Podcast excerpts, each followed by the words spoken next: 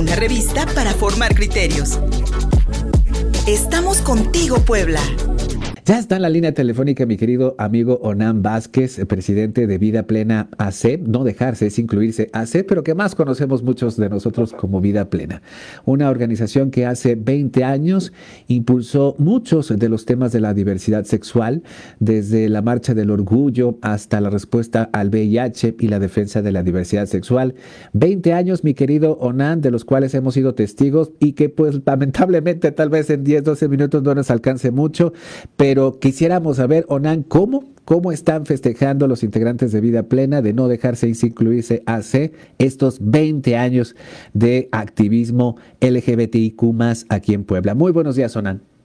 ¿Qué tal, este, Luis Fernando? Buenos días. Eh, pues muchas gracias por la invitación y por, bueno, por esta entrevista. Y mira, eh, nosotros estamos, pues, muy contentos con el trabajo que se ha venido realizando a través de todo este tiempo. Sí. Han participado muchísimas personas en la organización de pues todas las actividades que se realizaron, o se han venido realizando durante 20 años. Muchos de ellos ya no están con nosotros. Sí. Uno de ellos precisamente es José Juan González Ayas, otro también es Ubaldo Guerrero, este, amigos y amigas muy entrañables que desgraciadamente no han visto, nunca jamás vieron pues unos pequeños avances que ha habido en materia de eh, derechos humanos, en cuestión de, de pues de avances también en el conocimiento y el reconocimiento de todo lo que es la diversidad sexual. Sabemos que hay muchos retos todavía, sabemos que hay muchas resistencias eh, y muchos prejuicios también.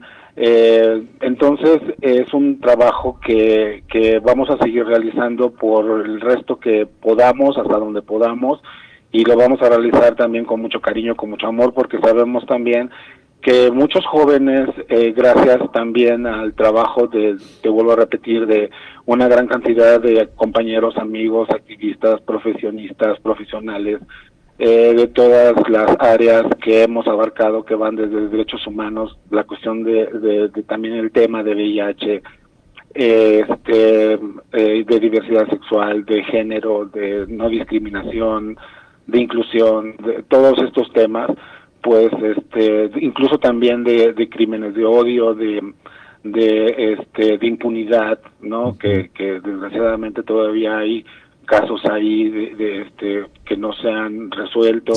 Eh, también ah, también hay que reconocer que bueno pues en el caso muy específico del crimen de Agnes Torres que fue también una compañera activista psicóloga que hizo que impulsó en Puebla precisamente la, la ley que lleva su nombre y que fue aprobada recientemente por el Congreso pues este nos llena también de mucho pues este orgullo pero también es una responsabilidad muy grande y bueno por los retos que están por venir pues hay que seguirlos enfrentando. Entonces eh, para nosotros es festejarlo es seguir trabajando también mi querido Onan Vázquez, un domingo de Ramos, eh, 70 personas, alrededor de 70 personas este, de la diversidad sexual en Puebla se subieron a la, a la, a la, a la, a la caja, bueno, a un tráiler, sí, a, la plataforma de un tráiler, a, recorrer el, eh, la ciudad de Puebla en lo que fue la primera manifestación pública, lo que podríamos considerar la primera marcha del orgullo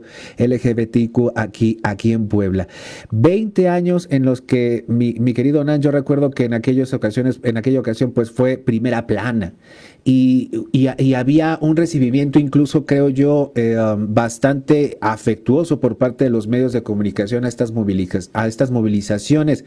¿Has visto un cambio en este sentido, sobre todo ahora que eh, eh, el, movimiento, el movimiento gay, pues ha, ha, hecho muchas sinergias con el movimiento feminista, con el, con el movimiento trans, ah, y, y, ahora que se está discutiendo, por ejemplo, el aborto y que acabamos de ver la aprobación de la ley Agnes Torres que, que, recién mencionas, ¿Has visto un cambio en cómo la sociedad, los medios, la opinión pública recibe las manifestaciones de la diversidad sexual y de los derechos, sobre todo los derechos eh, de los derechos LGBTQ?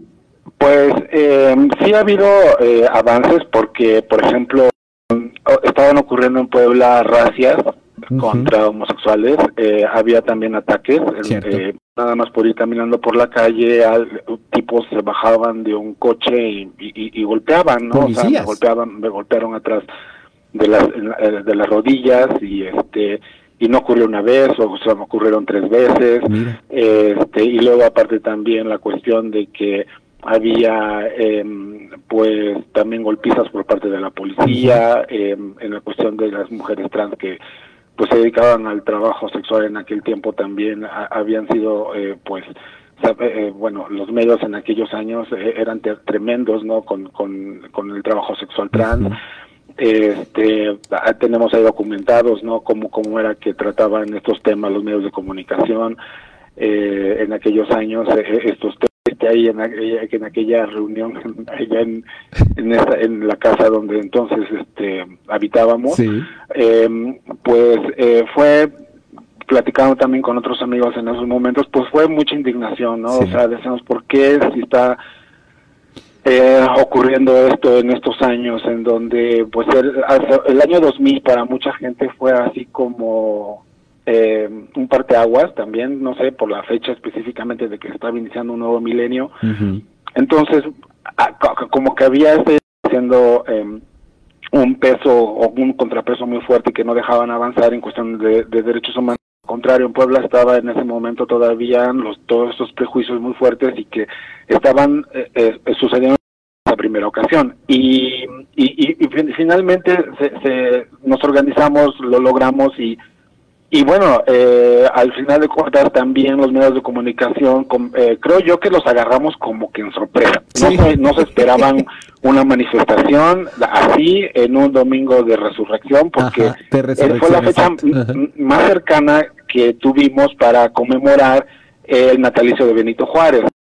Ocurrió que fue el 31 de marzo de 2001, esa primera ocasión, y coincidió con el domingo de resurrección. Entonces, creo yo que también eh, eh, esta coyuntura hizo que eh, pues se tomara en cuenta, porque los medios estaban cubriendo, el, el en este caso, la, la festividad eh, religiosa, pero pues de repente nos ven llegar a nosotros, pues entonces también creo yo que, eh, bueno, en ese momento fue sorpresivo, pero también qué bueno que sí, también fue primera plana y que el trato fue...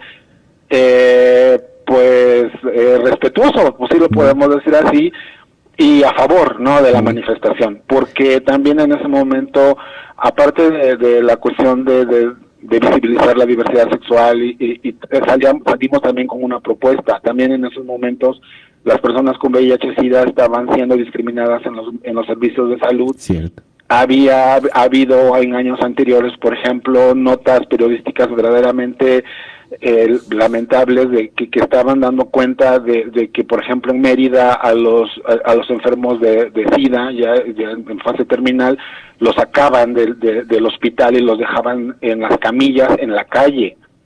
Entonces, había una serie de, de, de, problemáticas con respecto a estos temas que, que, que verdaderamente eran terribles y que estaban principalmente originados por muchos prejuicios que todavía ahí por ahí andan y mucha desinformación y, y, mucho miedo, ¿no? Entonces era también eh, responder a todas estas a todos esos prejuicios, a toda esta mala información, a toda esta desinformación, a todos estos miedos, porque al final de cuentas, eh, si se mantienen así, se dejan así, crece y entonces los problemas hacen más grandes. Entonces, precisamente creo que por eso era nuestra pequeña contribución para abrir los ojos y también y para hacer propuestas. Entonces, en esa primera manifestación, la propuesta con la que también nosotros salimos fue precisamente que hubiera acceso eh, gratuito a métodos eh, preventivos para el VIH. En ese momento los condones estaban carísimos, no había acceso a ellos, eh, tampoco había acceso, por ejemplo, a, a, tratamiento antirretroviral para personas con VIH. Entonces, e, e, era, fue, nos sumamos a los esfuerzos que estaban haciendo también muchas otras organizaciones de muchas otras partes del país. Y bueno, este, al final de cuentas hemos persistido y bueno, estamos ahorita ya con esta celebración de los 20 años, como bien lo mencionas. 20 años de vida plena, mi querido Onan Vázquez, te decía, nos, ay, Dios, 10 minutos son, ¿cómo resumes 20 años en, en, 10 minutos? Este, es, es, es, es muy, es muy, eh, eh, incluso para uno es muy difícil porque quisiéramos seguir platicando más, eh, pero 20 años que nos tocan en pandemia, ¿habrá manera de celebrarlos? Sobre todo ahora que estamos discutiendo la deconstrucción del patriarcado y la erradicación del machismo. ¿Qué sigue para vida plena, mi querido Nan? Pues nosotros eh, venimos trabajando en la misma línea de seguir compartiendo eh, conocimientos, seguir eh, tejiendo redes y bueno, esperamos que verdaderamente se fortalezcan y bueno, también eh, próximamente vamos a lanzar la convocatoria nuevamente para jóvenes LGBTI que quieran participar en la escuela eh, de derechos humanos eh, que tenemos y bueno y también eh, posteriormente habremos a dar a conocer algunas actividades precisamente en esta temporada para seguir difundiendo ya otros aspectos. Ahí te vamos a platicar y ojalá nos des el chance también de de presentar la, nueva propuesta que traemos. Por supuesto, Nan, sabes que estos micrófonos están abiertos y pues muchas felicidades, muchos abrazos para ti, muchos abrazos para Dan Cuamachi, para, para todos, para todos quienes han estado, han pasado y han apoyado este trabajo de no dejarse es incluirse hace nuestra querida vida plena Puebla. 20 años más, a ver si lo logramos, amigo. 20 años más. Una revista para formar criterios. Estamos contigo, Puebla.